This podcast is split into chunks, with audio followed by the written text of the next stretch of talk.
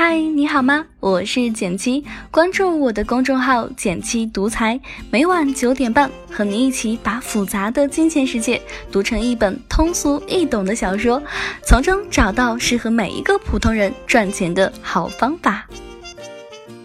我有一位朋友，这几天心情呢有点不美丽。前段时间花了五万块钱买了一只基金，还不到一个月就收到了基金清盘的短信。他交了百分之零点五的赎回费，约四百块钱拿回了本金。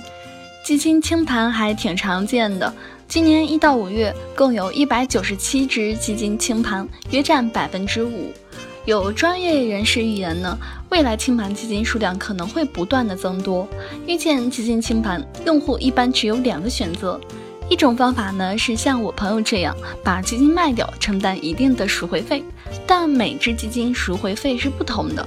通常你持有时间越短，赎回费率越高；持有时间小于七天，赎回费率高达百分之一点五；七天及以上呢，小于三十天的赎回费率约是百分之七点五；大于等于三十天，小于一年呢是百分之零点五。大于等于一年，小于两年的是百分之零点二五；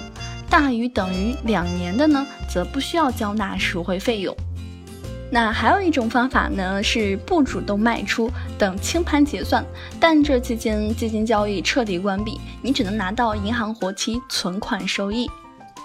这种方法看似没有亏钱，但却因为资金被冻结，丧失了一些更好的投资机会，少赚一笔利息。所以，只要遇见基金清盘，用户都会亏。正如我的朋友所言，如果我当初没有要买这只基金，我就不会把钱从年利率百分之四点五的货币基金里拿出来，一正一反，损失岂止四百块呢？想要避开基金清盘的坑，在选基金时尤其要注意以下两点。第一呢是基金规模。据统计，除个别基金外，大多基金清盘都是因为基金规模只小于五千万元。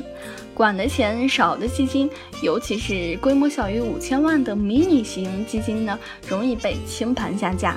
比如今年一百九十七只清盘基金当中呢，百分之八十以上的规模都不足五千万，而且这类基金大多业绩不好，清盘也算是优胜劣汰的过程。一般来说，主动基金规模在二十到五十亿比较合适。具体信息呢，可以在基金详情页面查找。第二呢是机构的持有规模。有些基金看似规模不小，有五到十亿的体量，但它们却能在瞬间变为不足五千万的迷你基金，因为这些基金管理的主要是机构投资者的钱，机构投资者的买卖动辄上亿，一旦急着用钱，就能瞬间掏空一只基金。那这种坑也不难避免，在基金详情页面查看持有人结构即可。像那种机构持有比例占百分之九十八的，就明显有瞬间被掏空的风险。其实我朋友不开心，并不全是因为这次损失的四百块赎回费和赚不到的利息，更是因为沉默的时间成本。我朋友呢，她是一个职场妈妈，平时下了班连陪孩子的时间都不够，却为了研究这只基金，花费了好几个晚上，甚至做了一份详细的优劣比较分析报告。她说道：“你知道我一个学中文的人研究起这个来有多艰难、多恐怖、多不容易吗？”朋友觉得自己的付出很不值得。他说：“早知道这样，不如退而求其次，直接买指数基金，时间成本也低多了。”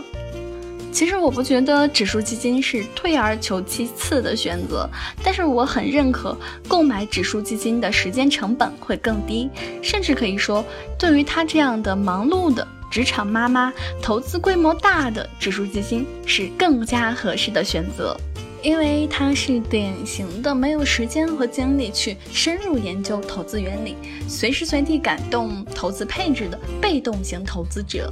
那对于被动投资者而言呢，指数的永续性本身就是一种极大的优势。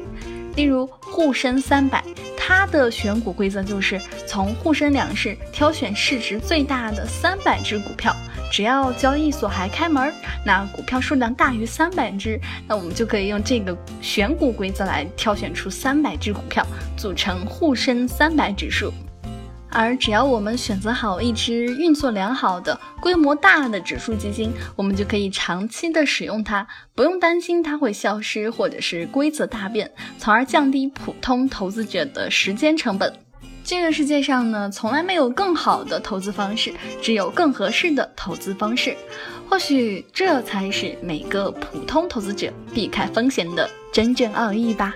好了，今天的文章到这里就结束了。想与简七进一步交流，请关注我的微信公众号“简七独裁，让理财更简单，人生更自由。每晚九点半，我们不见不散哟。如果喜欢我的电台，每周一、三、五、七，简七在这里等你，记得订阅哦。